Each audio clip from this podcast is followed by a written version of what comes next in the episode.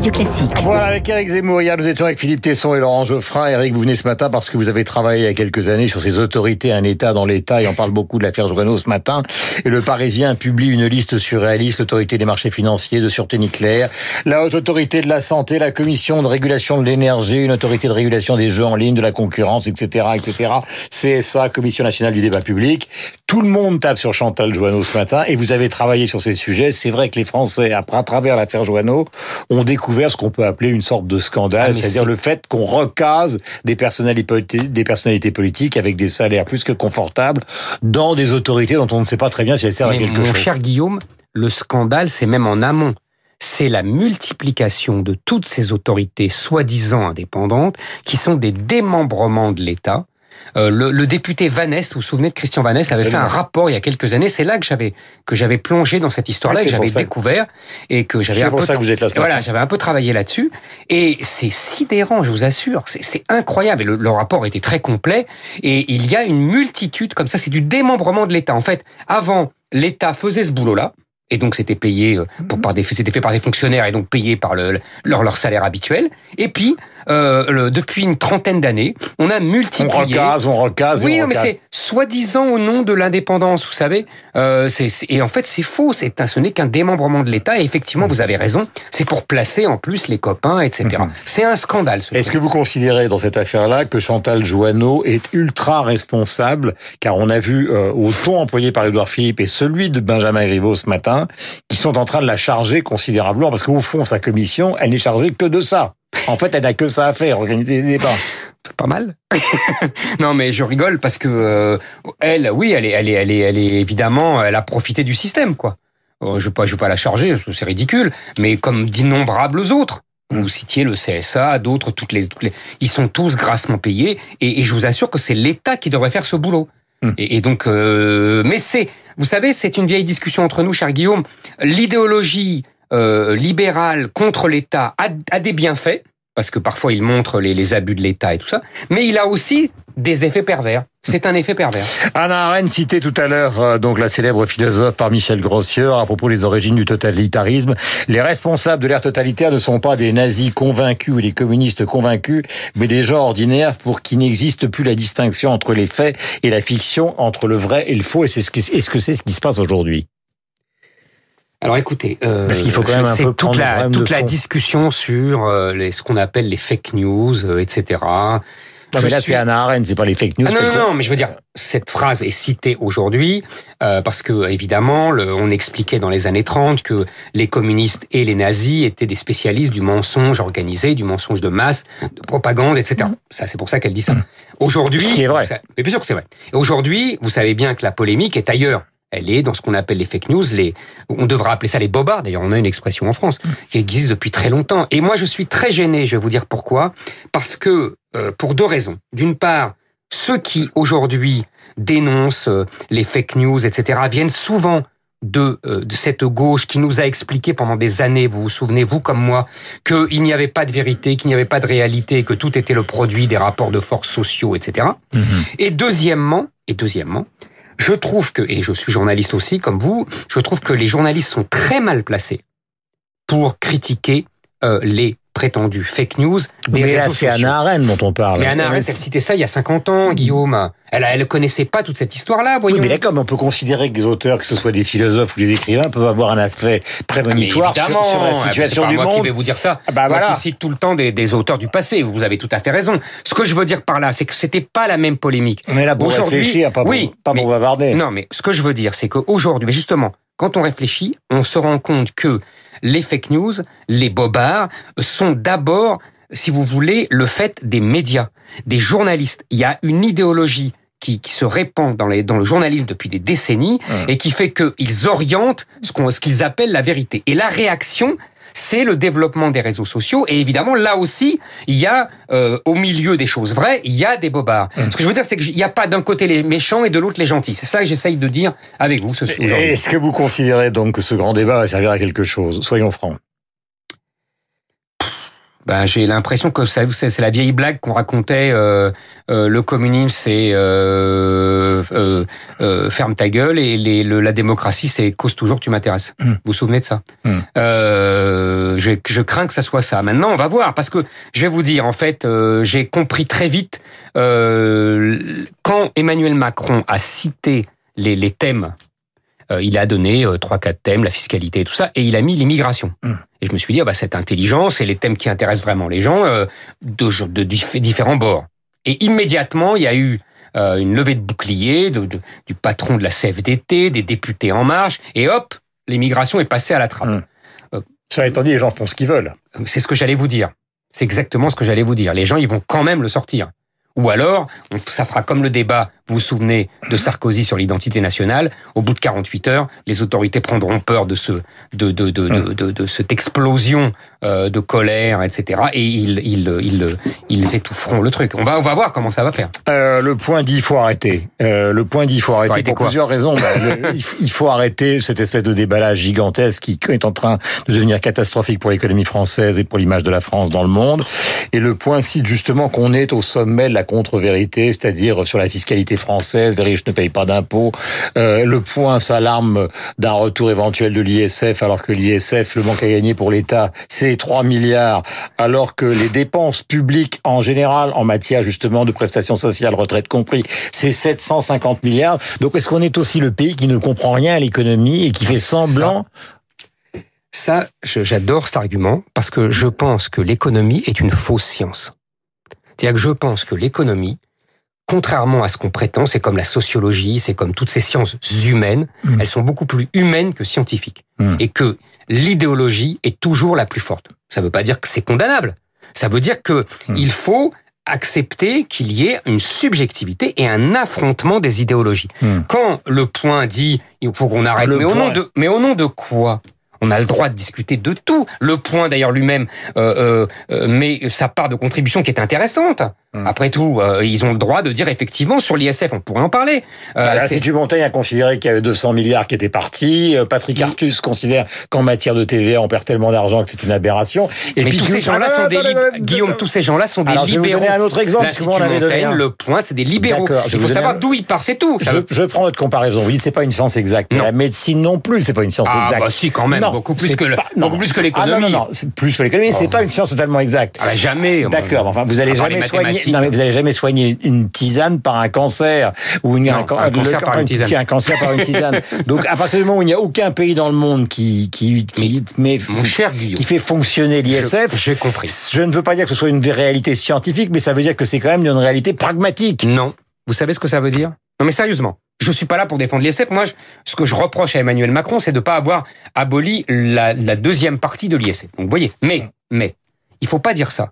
Il faut dire simplement que depuis 20 ans, depuis la mondialisation, depuis la chute du mur, depuis la fin du communisme, comme disait le milliardaire américain Warren Buffett, la lutte des classes existe et les riches l'ont gagnée. Hmm. Les riches l'ont gagnée et donc on a supprimé des impôts sur les riches et il y a eu un accroissement des inégalités depuis les années Mais 90. c'est pas vrai, regardez. Et attendez, regardez je dis pas en France. Laissez-moi finir. Dans tous les pays occidentaux, en particulier aux États-Unis, en Angleterre, en- Hmm. même en Allemagne, une, je vous assure, un énorme accroissement sur le 0,01% Hmm. de très riches. C'est, de notoriété publique aux États-Unis, Hmm. par exemple. Alors, vous allez me dire en France. En France, vous avez, vous aurez raison de me dire que c'est le Les pays. 75%, puis après, quand ça, Voilà. quand ça a été Attendez. annulé, ils ont créé une tranche Oui, supplémentaire. vous avez raison. C'est surtout qu'en fait, la France, qui est un vieux pays égalitaire, euh, notre héritage catholique, révolutionnaire, je vous refais pas le, le, le- le- le numéro historique. Donc, on est un des pays qui est le plus attaché à l'égalité. Et donc, vous avez raison. On est dans cet océan d'inégalité. Encore une fois, par rapport à l'après-guerre, on peut, par rapport au 19e siècle, il n'y a pas d'accroissement des inégalités. Par rapport à l'après-guerre des années 50-60, il y a un accroissement des inégalités. Mhm. Tout est relatif. Et c'est vrai que la France, dans ce, dans ce paysage-là, est le moins inégalitaire. Que nous- notre Et aussi machine. l'un des pays où il y a le moins de pauvres, euh, à l'exception de la Finlande et du Danemark. Parce qu'après impôt, on, les inégalités, c'est de 1 à 20, et quand les impôts sont intervenus, c'est de 1 à Nous avons une machine de redistribution énorme. Je voudrais qu'on écoute quelque chose, parce que ça fait partie de la réflexion qu'on a ce matin avec Augustin Lefebvre, parce que c'est aussi intéressant pour ceux qui nous écoutent. C'est ce qui se dit des uns contre les autres, qui quand même, euh, par certains aspects, euh, devient absolument atroce. Et Augustin a euh, listé, disons, un certain nombre de propos qui ont été tenus depuis l'histoire de ce mouvement des Gilets jaunes. Ce, n'est, ce qui n'est pas, de notre part, une manière de le décrédibiliser socialement, mais de poser un certain nombre de problèmes. Mmh, et des propos notamment contre les, les élus de la République En Marche. Il y a eu une cinquantaine d'actions malveillantes contre les élus de la majorité. Des menaces, carrément. Mais des menaces, oui, oui. Alors j'y viens. Euh, il y a les courriers, les courriers antisémites, homophobes ou racistes. Il y a notamment le député Jean-François Mbaye qui a reçu une lettre raciste qu'il menace d'une balle dans la tête. Il y a eu les insultes envoyées à la porte-parole du groupe Aurore Berger. C'est beaucoup trop vulgaire pour que je les répète ici. Ça se termine aussi sur des menaces de mort. Sur Internet... Marianne aussi a été violemment Exactement là où j'allais en venir. la secrétaire d'État à l'égalité femmes-hommes, Marlène Schiappa, qui est particulièrement visée. Elle, sur Internet, elle est qualifiée de chienne à Macron. on va te pendre, disent les internautes. là aussi, c'est ce qu'il y a de moins vulgaire et de, de moins violent.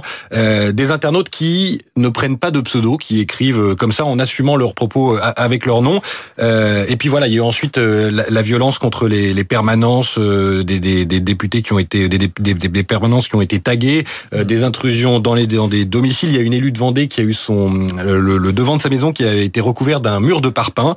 voilà. Et à chaque fois, donc ces, ces parlementaires portent plainte. Et depuis hier, ça va un peu plus loin puisque Aurore Berger va signaler à la justice les propos de deux responsables de la France insoumise qui sont accusés d'encourager la violence. Voilà pour ces quelques exemples qui sont le symptôme de quoi, Eric? Alors, euh, d'abord, un, historiquement, on en avait parlé quand j'étais venu présenter mon livre, on est le pays des guerres civiles, des, des affrontements terribles depuis des siècles. C'est comme ça, sous la Révolution, mais aussi avant, les guerres de religion, etc. Des guerres civiles chaudes ou des guerres civiles froides. Euh, c'est, c'est, on est un pays terrible. Euh, Emmanuel Todd expliquerait que la diversité anthropologique euh, de la France fait que euh, quand il n'y a pas de pouvoir fort, on se déchire entre nous. Et je pense que nous sommes à un moment euh, de, de, de ce type-là. Bon. Deuxièmement, je veux pas excuser du tout euh, la voilà, les insultes, etc. Ça, ça c'est pas mon genre et, et moi-même j'en subis euh, pas mal euh, sur les réseaux sociaux. Vous avez même participé d'une certaine manière. C'est-à-dire, moi j'insulte personne, moi. vous avez quand même attaqué les gens. Ah non, j'attaque jamais les gens personnellement. J'attaque les idées. J'attaque idéologiquement. Et, et, en, en, général, quand j'attaque, je réponds. vous concernant, il dit c'est pas les idées, c'est du racisme, mais le racisme c'est un délit. Non, non, non. Guy Bedos d'abord est un vieux gâteux. Et ah, d'accord, euh, il l'a dit. Il faisait rire quand il a, quand j'avais 15 ans. Ah, c'est euh, donc ça, ça, oui, ça commence à faire longtemps. Euh, il aurait dû s'arrêter depuis longtemps. Euh, et deuxièmement, euh, c'est lui euh, je vous rappelle, c'est lui qui aurait pu attaquer pour racisme sur ces mots, sur le décret Crémieux, euh, qu'on n'aurait jamais dû euh, signer euh, pour les Juifs d'Algérie. Alors si euh, il a intérêt à s'écraser. Bon, donc moi, ce que je dis, c'est que il y a eu de la part vis-à-vis de ces gens-là, de vis-à-vis de cette classe sociale des, des gilets jaunes, un mépris d'airain depuis 30 ans de la part de la bourgeoisie des métropoles qu'incarnent parfaitement, et c'est pas un hasard si les Gilets jaunes s'en prennent à eux, les médias et les députés en marche je veux dire, l'arrogance des députés En Marche, le Benjamin Griveaux qui insulte les gens qui fument des clopes et qui roulent en diesel, qui dit qu'il faut qu'ils soient exterminés. Euh, enfin, c'est, il n'a pas employé cet exagération-là. mais, ça voulait, mais ça voulait dire ça. Euh, ça voulait dire ça. Ça voulait dire qu'il fallait, fallait mm. plus qu'ils vivent, quoi. Euh, excusez-moi, euh, euh, qui récolte le vent, euh, qui sème le vent, récolte la tempête. Mm. Hein. il a récolté la tempête. Et l'arrogance des députés En Marche depuis un an, elle est inouïe mm. à l'égard de ces classes. Il y a, il y a une lutte des classes, Guillaume. Il y a une lutte des classes. Qu'est-ce que c'est les députés en marche? C'est l'expression de la bourgeoisie de des métropoles. Qu'est-ce que c'est les les les, euh, les les gilets jaunes? C'est les classes populaires qui ont été chassées, je vous l'ai déjà expliqué, à la fois des centres-villes par la mondialisation et par la spéculation immobilière, et, ce qu'on ne veut jamais dire, dans les banlieues, parce que ces gens-là devraient être dans les banlieues, et ils ont été chassés mhm. par l'immigration islamique et l'islamisation des quartiers qui ont été mhm. tolérés par les élites des, des, des, métropoles. Vous voyez, il faut, il faut remettre dans perspective. Et je vous fais pas le numéro contre l'Europe, parce que tout ça, en fait, part de la mondialisation des années 90, de la désindustrialisation, de l'ouverture des frontières, etc., etc. C'est un schéma global, et c'est d'ailleurs pour ça que Macron est coincé. Parce qu'il voudrait, moi je le crois tout à fait de bonne foi, il voudrait régler favorablement le sort de ces gens qui se révoltent contre lui, mais il est complètement coincé par le cadre global euh, européen et mondial. Est-ce que vous avez le sentiment parfois, Eric, justement vous-même, d'avoir dérapé par rapport à tout ça? Oh non, moi je, je- vous savez, Vous avez toujours dit ce sont mes idées. Ben mais oui. les gens vous disent c'est pas vos idées, ce sont des délits. non mais aujourd'hui, mais moi je suis pas d'accord. C'est des délits d'opinion.